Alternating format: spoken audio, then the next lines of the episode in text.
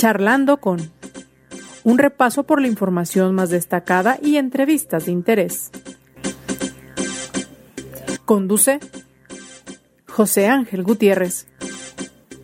Buenas tardes, con el placer de siempre les saludamos charlando con.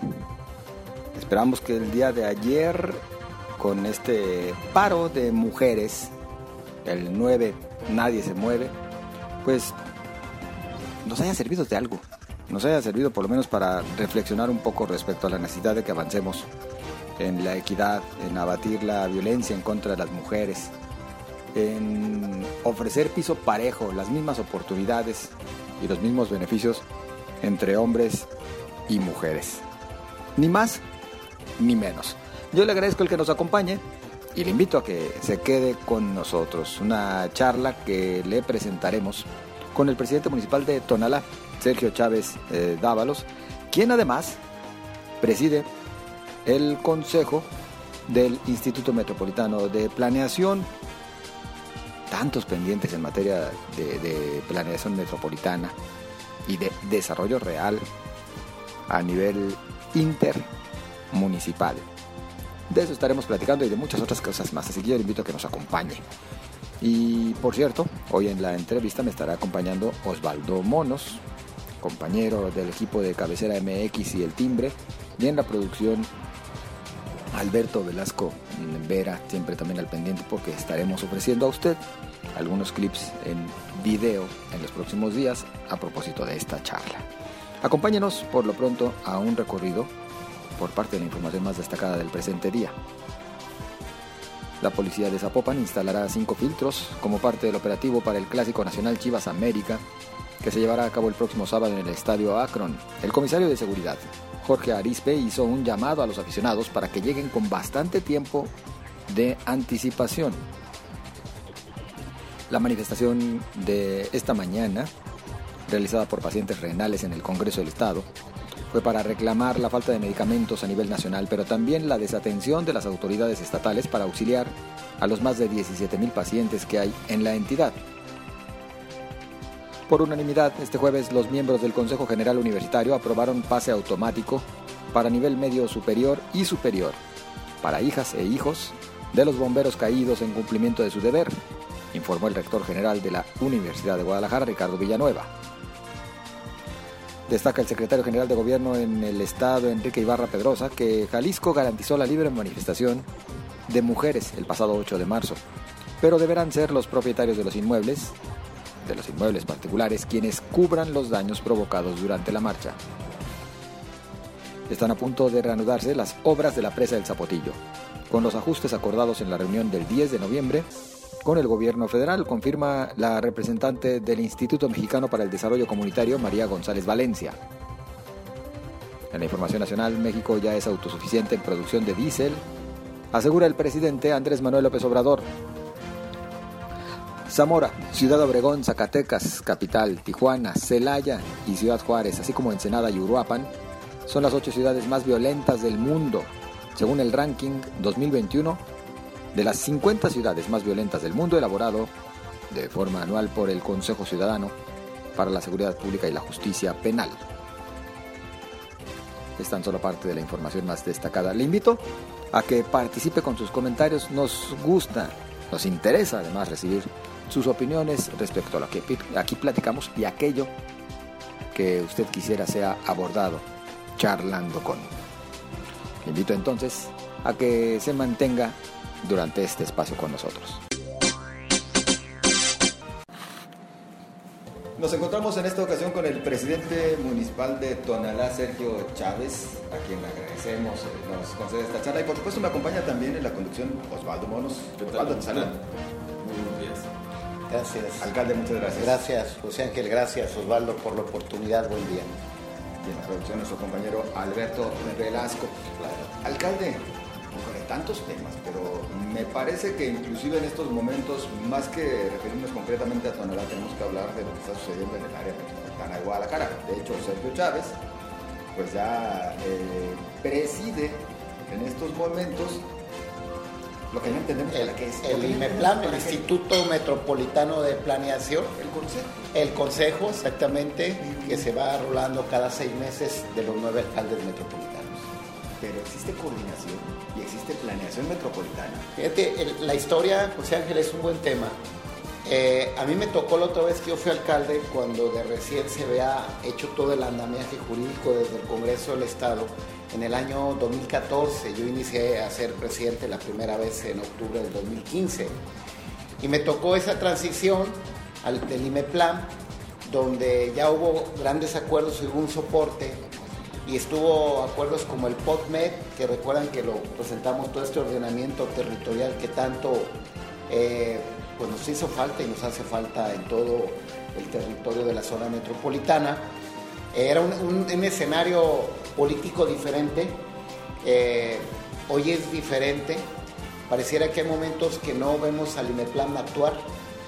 Yo hoy que tengo esta, pues, esta responsabilidad por seis meses, yo he planteado el tema de que pase a ser el Instituto Metropolitano en un órgano técnico y de opinión a un órgano que pueda etiquetar, tal vez no ejecutar, pero sí etiquetar grandes obras de cualquier índole y no nada más recomendaciones, como ha sucedido. ¿no? Yo creo que es dar ese paso. Hay modelos en otras partes, en otras metrópolis que así lo hacen, para tener pues, este instituto, si bien es cierto, ya tiene un, un patrimonio propio, tiene un equipo de alrededor de 50 personas, técnicos buenos, que han bajado recursos también, sí, de, niveles internacionales, pero yo creo que hace falta esa parte entre el Estado, municipios, empoderar más el IMEPLAN.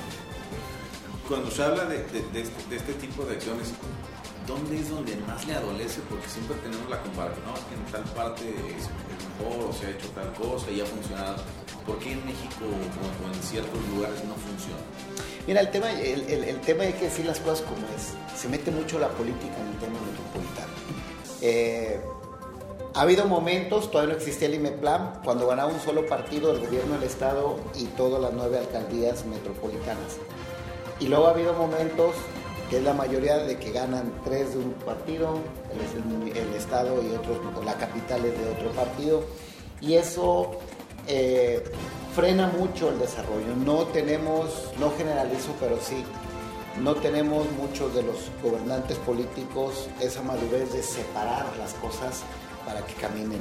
En esta metrópoli y en este país cada tres años tenemos alcaldes, al menos en el estado de Jalisco, y cada alcalde llega con su tema. Es muy diverso también, o sea, no es lo mismo los problemas y como ve la óptica al alcalde o los alcaldes de Juanacatlán con el alcalde de la capital del estado, con el de Tonalá o el de Tlajumulco. No es fácil esa parte, pero yo creo que por eso hablo de que el Instituto Metropolitano debe de tener esa capacidad y esas facultades de que ellos puedan tener un presupuesto al menos virtual donde digan, tengo un peso y lo voy a invertir y lo voy a dirigir y se los estudios para la política de movilidad de la zona oriente de la zona metropolitana. Y que ahí se etiquete y que no sea la recomendación y luego que el alcalde ande este, eh, gestionando con el gobernador o con el Estado y que al final el tiempo se pasa y, y- y no, no se ven los resultados preocupados. Y me plan, hasta el momento, perdón si me equivoco, en la zona metropolitana de Guadalajara, lo primero que se le viene a la mente al ciudadano es ciclovías. Como que todo es ciclovías, como que no existiera nada más, como que todo se queda en ese nivel. Con los asegúnes de las ciclovías, ¿eh? hay quienes las adoran y dicen que es un proyecto excelente y hay quienes cuestionan bastante porque ni siquiera estamos preparados como sociedad para un cambio de esta naturaleza. Si no queremos soltar el carro, no queremos subirnos al camión, no hay macroperiférico para Tonalá, imagínese usted. Bueno, todo esto que se adolece y nada más estamos apostando por las ciclovías. Y luego se cruza otra cosa. Mencionaba Sergio Chávez lo político. Pues en este momento pareciera que lo metropolitano to- solamente versa, y me estoy amarrando navajas, ¿eh? no lo crean, en una relación Zapopan-Guadalajara. Cuando zona metropolitana somos otros eh, siete municipios, ¿no? Y donde vivimos eh, más de un millón de jaliscienses en esos municipios que son ajenos. Yo creo que eso nos, nos está ayudando en el tema metropolitano. Yo lo digo con respeto que se merecen los, que toman esas decisiones, pero yo creo que Guadalajara y Zapopan es lo mismo que Tonalá, Tlaquepaque, Juanacatlán, Zapotlanejo, Tlajumulco, esa parte. Pero volvemos a lo mismo, son temas políticos, son temas más, son políticos y no eh, de, solución metropolitana. Zapopanjara se oye bien. Pudiera ser, hay, que ver cómo combinamos la que parte y Tonalá para que se escuche mejor. Fíjate, Osvaldo, algo lejos de andar pensando en fusionar dos municipios grandes, los dos más grandes del, del, del estado, ¿por qué no pensar en irle ganando el tiempo, integrar a Tala? que es el siguiente municipio que deberá estar para tener 10 municipios metropolitanos. Tala todavía se puede rescatar, está creciendo lento, pero está creciendo sobre todo temas de industria y de logística hacia Tala, está prácticamente conurbado ya de la zona metropolitana y se puede hacer políticas públicas para los siguientes 30 o 40 años en el caso de Tala. ¿Es conveniente eso, de seguir integrando más municipios al área metropolitana de Guadalajara? ¿No sería mejor crear otros polos de desarrollo con nuevas zonas metropolitanas, porque integramos a Zapotlanejo en vez de haber creado una que fuera hacia la zona de los altos. Y se integra al área metropolitana. Luego nos vamos a contar, vamos a ser un super monstruo, ¿no? Yo hablo en el futuro, José Ángel, en el tema territorialmente, porque al rato el municipio, de Tala, en, sus eh, necesidades o en su opinión urbanística, va a empezar a generar parques eh, industriales y no está metido en el concierto metropolitano, eso me refiero. La vivienda, o sea, a mí nosotros después de la venta del astillero ya, ya inicia Tala y empezamos a ver vivienda popular, vivienda de tipo Infonavit, industria, logística, eh, ya empiezan temas de, comunicación y a eso hablo. Pensar en los siguientes 50 años, a lo mejor muchos de los que estamos aquí ya no vamos a estar aquí, pero sí dejamos ese legado. Eso es lo que yo por eso opino. Y coincido que hay falta polos de desarrollo como el caso del oriente de Tonalá o la zona oriente de la zona metropolitana de eh, la zona oriente de la zona metropolitana de Guadalajara, que es donde es la tendencia a crecer. Ya está Tlajomulco prácticamente, si no está todo poblado, pero ya está, ya no hay mucho que planear en Tlajomulco.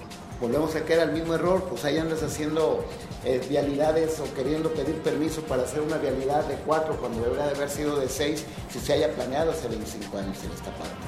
Zapopan, lo que le queda de reserva es a la zona de Tezistán, la zona norte, ya muy lejos, en cualquier sentido habitacional y comercial. Y en el caso de Tonalá, junto con la parte sur de Tlaquepaque y la parte norte del Salto, todo lo que es el aeropuerto, la zona de eh, la autopista Zapotlanejo y pegado nuevo periférico, pues ahí estamos hablando de 3.000 hectáreas que se pueden desarrollar de una manera ordinaria y lo que yo he dicho, eh, construir la ciudad satélite de la zona metropolitana de Guadalajara, que es lo que le hace falta a esa gran ciudad. Digo, qué bueno que tenemos Barranca, ¿no? Porque si no, imagínense todo lo que, lo que ya se hubiera construido de ese lado, porque digo, la, mancha urbana pues, se detiene justamente en la Barranca. ¿Qué, qué le hace falta además de, de, de, todas las necesidades a Tonalá específicamente en las zonas más conflictivas? Se necesitan dos, dos cosas a cortísimo plazo. El tema del transporte público y el tema de infraestructura de salud. Son dos asignaturas que han quedado en la historia en Tonalá y en la zona metropolitana. Revisemos qué hospitales eh, públicos tenemos en la zona oriente. Yo no quise hablar nada más de Tonalá porque si hablamos de Santa Cecilia, de Oblatos, de la colonia Betel, están también desprotegidos en todos estos dos temas. Tanto es que el macrobús no llegó a esa parte de Guadalajara. Si bien es cierto, el que se lleva el costo más fuerte es Tonalá porque está el grueso de la población, pero también hay una parte de tapatío, no sé si 100 mil o 200 mil o 300 mil tapatíos que no tienen esa oportunidad. Tlaquepaque, Tlaquepaque también se quedó, si bien es cierto, la parte sur llega el, metrobús de Tlaquepaque, pero para la zona de San Martín, San Pedrito y la zona de la Central Caminera no llegó el metrobús. No tenemos esa zona un hospital, este, público, ni siquiera del seguro social de primer nivel. Todos los que vivimos en el Salto, en Tonalá, en la parte de Tlaquepaque, tenemos que trasladarnos forzosamente a Guadalajara o a Tonalá, incluso a Tlajomulco, tienen su hospital de primer nivel del seguro social y esa parte. Esas dos asignaturas están pendientes de hace muchísimos años. Ya que estamos teniendo referencia al caso específico de Tonalá, ¿cómo andan las finanzas? Fíjate que las finanzas están sostenidas, Ángel. Yo, la verdad, y nada menos ayer este, recibí una noticia que, nadie, nadie, incluso más está registrada y lo, lo va a hacer público. Eh, lo que nos estaba impactando la crisis de la guerra de Ucrania con Rusia. Las tasas de interés están disparando muy fuerte. Necesito yo operar la siguiente semana. ¿Qué tengo que hacer por la gran deuda histórica bancaria que tengo? Si no, voy a empezar a pasar de semáforo amarillo, que está muy de, de moda estos semáforos, a semáforo rojo en el mes de septiembre por lo que se me incrementa y a mí me está impactando. Ahorita ya vamos con 8 millones de pesos para un presupuesto que tengo de 1.655 millones de pesos, no es mucho. Sí es mucho porque yo tengo un plan de inversión municipal que si yo o, o paro mi plan de inversión municipal en infraestructura y de contratar más elementos de seguridad, doctores, etcétera, etcétera, puedo tener problemas serios a final de año. Lo que no tuve este diciembre que se fue porque tuvimos una disciplina. Entonces, las finanzas ahorita están sostenidas estoy, perdón, tengo que tomar eh, las siguientes semanas una decisión fuerte si voy a una reestructura, pero muy revisada y muy transparente, que no sea polémica, no dejarle más deuda al futuro de Tonalá, pero sí estar metido. Yo siempre he dicho, en Tonalá se necesitan más administradores que políticos. 8 millones de pesos nos mencionan. Es lo Hasta ahorita es lo que ya se abre de boquete de la deuda de 700 millones que tenemos con el banco privado por los efectos de las tasas. Estamos eh, ya me acabé, el, según me dice el tesorero, hay un seguro que hay para, para cuando hay este tipo de que las tasas suben. Ese seguro ya, ya topó y ya rebasamos los 8 millones. Necesito tomar otro seguro o reestructurar o ver una forma. Y es un problema no de Tonalá. Si lo revisamos a cualquier municipio, incluso cualquier va a empezar a ver las siguientes semanas ese tipo de alertas y ese tipo de problemas en los municipios, porque la tasa va muy fuerte si la tasa, calculan, ayer me decían, la, la tasa se cierra pegado a los, al 8% a finales de este año, va a ser una crisis mundial complicada. 28. 7.20. ¿No tendría que venir tal vez un rescate inclusive por parte del gobierno federal para los municipios? Yo creo que puede ser un, un, tema, habrá que revisar cuántos miles de millones de pesos, ¿verdad? Cuántos miles de millones de pesos a lo mejor ahí se podría hacer a lo mejor no, es de rescatar a Guadalajara, Guadalajara debe, pero no, no está tan comprometido, pero sí que sea un estudio de los municipios, volvemos a los semáforos, cruzando las necesidades de pobreza, la, infraestructura, que digan, estos municipios sí los tengo que rescatar porque se me van a... Estos, síguele y aprieta. Puede ser, yo creo que tal vez la Secretaría de Hacienda se va a meter a hacer este estudio y poder este, por rescatarnos o ver una forma con el sistema bancario. Hay una ventanita de esperanza, ¿no? Morena. Esa es una, es una, una cierta tranquilidad que, que este, yo la tengo, pero bueno, al final mientras se den las cosas tengo que estar ser responsable porque yo no puedo estar con problemas, sobre todo donde se carga mucho, eh, Osvaldo, es a finales de año con todos los compromisos de cierre de año y los pagos de impuestos, etcétera, etcétera. La neta, alcalde el ser un municipio gobernado por Morena le marca la diferencia? Por ejemplo, con respecto al resto del área metropolitana, ¿sí tienen algún tipo de apoyo especial, complacencia eh, desde la federación por ser de Morena? Mira, cambiaron hoy, hoy las cosas eh, y yo, la gente lo, lo sabe. Yo llegué, yo llegué, la primera vez a ser alcalde, el único alcalde eh, en ese momento cuando yo me invité del, del PRI, cuando gobernaba este país el PRI y el Estado. Y sí, sí había eh, preferencias, claro, me ayudaban, claro, pero también yo daba las condiciones hacia gestiones, no crean que llegaban y me tocaban la puerta del Palacio Municipal y me transferían el dinero, me mandaban la obra. Yo también tenía que hacer mi trabajo. Hoy la estoy haciendo, nada más que la diferencia es de que hoy, hoy son todas las gestiones a través de las secretarías, donde nos ponen eh, requisitos como no rebasar el 55% del gasto corriente. Eso precisamente el fin de semana que va a estar aquí en, en la ciudad, la Secretaria Federal del Bienestar, es parte de los requisitos para poderme a mí ayudar con el, lo que antes se llamaba el ramo 33 para infraestructura básica, yo tengo que bajar mi gasto corriente. Estoy haciendo, pues si mi gasto corriente está alto, ¿por qué? Porque estoy contratando más policías, porque compré más patrullas, porque estoy habilitando otra, estoy construyendo y estoy terminando una nueva unidad médica de la Cruz Verde que me genera otro número importante de, de plazas y ver esa parte. Entonces, a tu pregunta, sí hay, sí hay, tal vez como yo lo quisiera no lo hay, pero yo estoy este, con confianza que los siguientes meses ya van a empezar a caminar más. Apoyo. Hace un rato me acaban de hablar, ya se autorizó. Dos bancos del bienestar se están construyendo ya. Iniciamos la siguiente semana para Tonalá, lo que nunca lo había tenido Tonalá por cuestiones políticas de la administración pasada. Hoy lo van a tener. A lo mejor mucha gente va a decir, ¿y de aquí a mí de qué me un banco del bienestar? Bueno, a lo mejor los que no están eh, eh, con la necesidad de que les dan el apoyo que da el gobierno federal, pero los que sí les da ese dinero ya van a evitar de andar haciendo una fila cada mes en una plaza pública cuando ya van a tener un banco. O sea, son cosas que, que, caminan y que pues debemos de tener. Estamos hablando que faltan 30 meses para que se termine la administración y yo creo que a finales de este año podemos estar ya en, un ritmo más acelerado con tema de obra pública. Y en esas gestiones que, se necesitan hacer, se, se, tiene planeado la movilidad, que es algo que le urge al municipio, sobre todo a la cabecera municipal. Nos surge a la cabecera y a todo el municipio, Eduardo, lo que platicamos del Plan. A ver, este, en la historia de Tonalá siempre se ha quedado los grandes proyectos de gran calado de movilidad fuera. La historia es triste a finales de los 80 cuando se decide, o de los 90 recuerdo, la línea 1 se quedó en Tetlán, por el lado de Guadalajara, se quedó prácticamente a dos kilómetros para que llegara a Tonalá, la, parte de la zona norte y la zona de, la colonia Jalisco y Salatitán. Y luego viene, a muchos años después, la línea 3 y se quedó en la central camionera a cuatro kilómetros de Tonalá. Y luego hoy viene este, el, el peribús y nos quedamos faltando eh, seis estaciones para que llegara al menos a la zona de la colonia Jalisco. ¿Para que hacen Tonalá tan lejos? Acérquenla.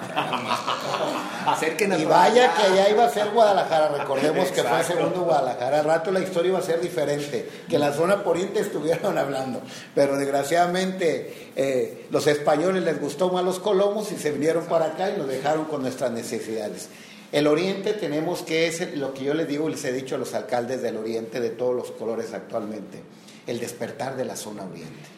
Es el despertar donde tenemos que sumar todos. Si hablamos con el alcalde del Salto, con el alcalde de, con la alcaldesa de Tlaquepaque, va a coincidir en esa parte, que estamos desprotegidos. Tlaquepaque a lo mejor nos quedamos con el concepto de que es el Parián y que vamos y que está muy bonito, pero Tlaquepaque tiene problemas fuertes como los tiene Tonalá, el Salto, Tlajumulco, Tlajumulco nos quedamos con la idea de que es López Mateos y no, vámonos metiendo donde están unas zonas también muy marginadas en esa parte. Entonces, yo creo que es el momento idóneo, incluso esto yo lo he comentado desde la presidencia de la República, que donde está el grueso, donde está la población, la clase obrera, es en la zona oriente que siempre nos han dejado fuera por muchas cuestiones, por muchas cuestiones, y yo creo que es el momento de esa parte, el despertar de la zona oriente, de la zona metropolitana.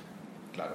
Y, es que en todos, lados, en todos los municipios sin, sin distinción, hay zonas marginadas, o sea, aún estando dentro de la, de la, de la mancha, o sea, las mismas orillas de Guadalajara, Zapopan, todas esas tienen ese problema, pero obviamente se enfocan más en, donde no les conviene quedar bien. Es que hay un efecto, no soy especialista en el tema, pero lo veo en mi análisis político y, y social. En el caso de Guadalajara, Guadalajara el que terminó de poner el al menos empedrado de cuña, en la última calle que tenía de tierra fue el ingeniero Fernando Garza cuando fue alcalde, en la zona de la colonia Insurgentes, pegado a Tonala. Le, le, metió y se le reconoce, no al menos yo lo reconozco, que pavimentó, terminó de pavimentar, pero luego viene el efecto de regrésate a Providencia, regrésate a Nalco, porque ya tienen 30 años, porque desde 1960 pusieron este asfalto y tenemos que cambiarlo. Empieza el tema de la descomposición social y de la inseguridad y la política se vuelve a regresar a esos barrios, a esas colonias ya antiguas, andar rescatando. Y los municipios que íbamos eh, pujante, ahí nos quedamos porque cambió la dinámica de esa parte.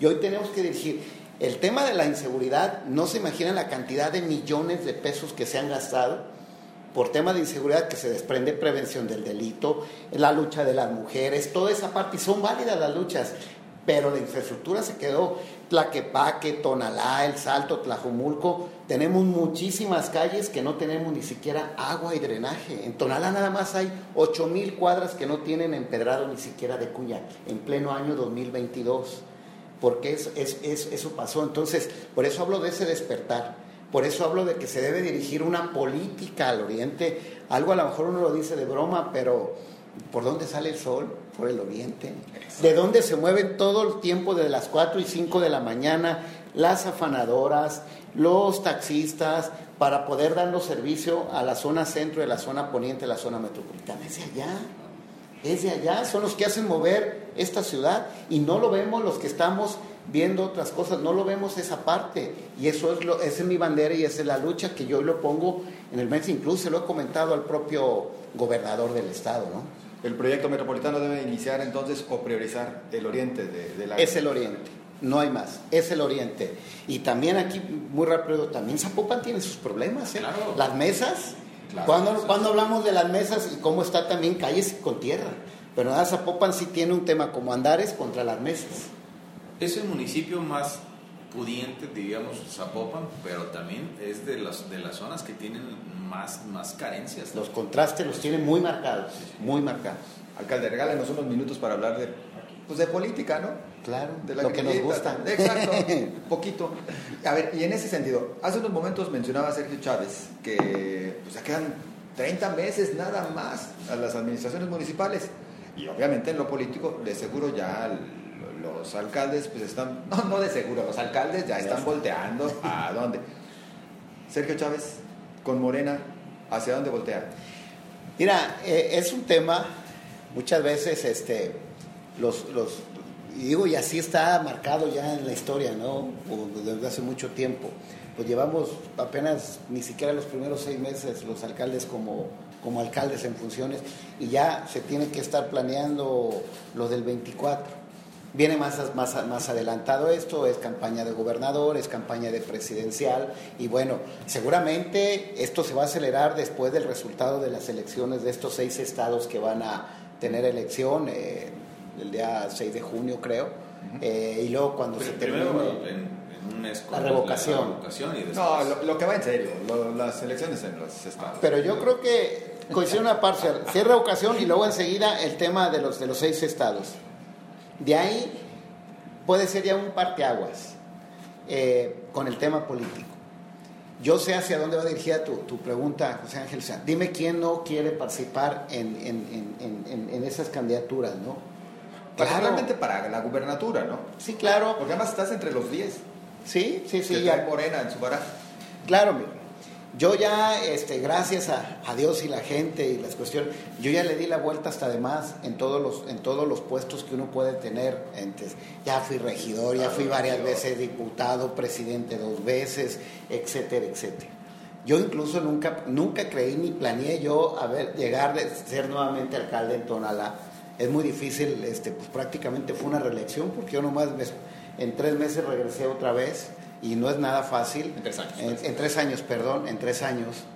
Y bueno, esa etapa, eh, pues ya estoy yo en los límites, ya es un tiempo extra lo que estoy haciendo yo. Yo estoy concentrado, sí me mueve esa parte, la candidatura, me mueve, pero no me inquieta. Siempre he llevado mis cosas muy, muy eh, apegado a, a, los tiempos de los tinos. Yo estoy preocupado a que haya una buena sensación de que Sergio Chávez como alcalde está caminando. Es imposible resolver todos los problemas que no se han resuelto en la historia en Tonalá. Pero es que estemos, que esté avanzando el municipio, que esté luchando por los tonaltecas en batallas tan fuertes, tan ácidas como lo de la basura, esto que ya hablamos del macrobús, y sabrás cuántas batallas vengan más, para poder yo tomar una decisión primero personal y luego enseguida con mi equipo político. Soy disciplinado, a yo me hice en la disciplina, yo ahorita estoy concentrado al gobierno y no tanto a la grilla. Sí, la grilla nos encanta, el fin de semana echamos grillita, pero hay que darle confianza primero a la militancia y luego a los jaliscienses de una opción en esa parte. Decía Don el que no se mueve no sale en la foto. Ah, él es el que se mueve, más bien después la ajustamos Ya la, ya la que no se mueve. Sí, claro, claro. Yo creo y luego salen borrosos, ¿no? Cuando se mueven de más.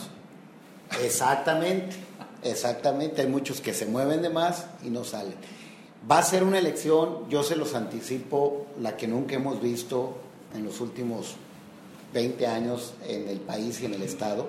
Hoy la situación es diferente y cambió. Si vimos una elección del 2012 diferente pero muy clara, estoy hablando del 2012, la del 18 la vimos también no diferente, pero muy clara, y en el caso de Jalisco es diferente, porque aquí gobierna un partido diferente a la federación, y entonces las, esto es, eh, la política es como cuando uno firma un contrato con un asegurador, hay que leer las letras chiquitas, no nada más con lo de arriba, hay que leerlo de arriba. Y hay un trabuco muy grande, porque siempre, o sea, cualquier eh, que, haya visto en, un momento eh, las campañas electorales, pues ya se sabían hasta el script, ¿no? Prometo esto, prometo... Vienen temas de seguridad, temas de ecología, temas de movilidad y temas de vivienda que no se han podido resolver y que en este momento es, un, es, algo muy duro, es algo que de verdad le pesa a cualquier municipio. ¿Cómo le va a hacer el candidato? ¿A qué le va a apostar? ¿A qué le va a tirar el candidato? ¿Qué le vas a decir a la gente con el tema, el tema seguridad? Ya hemos hecho todo, José. Ya hemos hecho todo. Y no caminan las cosas. O sea, desde con Ernesto Cedillo, que empezó a, construir y crear la Policía Federal Preventiva cuando andaban de gris, hasta hoy con la Guardia Nacional. Todos son temas que hoy a la gente lo irrita y la gente tiene un desánimo. Y no es de que te diga, no tengo agua, no tengo drenajes, tengo miedo. No me por qué, porque todos tenemos historia. ¿Qué se va a plantear los candidatos presidenciales? ¿Qué plantean los candidatos a gobernador? En esa parte, qué política se debe de hacer. Y no hay dinero también, hay que decirlo bien claro. ¿eh? No hay dinero así como para poderle meter. Que en el caso de seguridad, pues es un planteamiento muy caro, mano dura, que muchas veces ya te metes en debates tan fuertes con derechos humanos y bla, bla, bla. Y apostar a la tecnología. En los Estados Unidos y en otros países la tecnología es lo que los hace tener regulado a la AMPA porque tienes un sistema de videovigilancia, porque tienes un control mejor. Eso es lo que nos, vamos por el tema más eh, terrenal que de tecnología. Entonces, a Sergio Chávez, por supuesto que sí le mueve esa posibilidad de, aspirar a la gubernatura. La bronca para Sergio Chávez sería que en Morena también les mueve Pablo Lemos. Bueno, este, les, mueve, pero en, Morena es una, una pregunta difícil de contestar. A ver les mueve, no sé a qué te refieres, en qué sentido. Pues es que algunos lo ven como candidato de Morena. No sé por qué. lo bueno, hoy incluso hay una nota, ¿no? Donde, donde el, grupo de la universidad está este, teniendo una alianza. Bueno, dicen. Se dice. Que, de Morena con el grupo. Pero recuerda, recordemos que en política hoy se dice una cosa, mañana otra y pasado mañana es otra cosa, no y se ejecuta otra cosa. No sé qué sucede, por eso es generar cada quien desde nuestra trinchera y estar muy eh, ad hoc a lo que esté sucediendo, pero sí dentro del pancracio de la política. Pues son, temas que nos, nos, nos, van a tener muy entretenidos. Y seguramente, pues a, a lo mejor salen dibujados por ahí algunos personajes. Yo le digo una cosa y este, a lo mejor el que va a ser el, el gobernador que va a tomar protesta el 8 de diciembre del 2024 ni siquiera sabe que va a ser el gobernador. Porque así es la cosa. ¿De, así ¿De veras? Alcalde, pues eh, esperamos ser la primera de, varias que todavía tengamos oportunidad de, compartir varias charlas. Por lo pronto, muy agradecidos. Al contrario, agradecido, señor José Ángel Osvaldo. Muchas gracias por el espacio. Gracias a ustedes.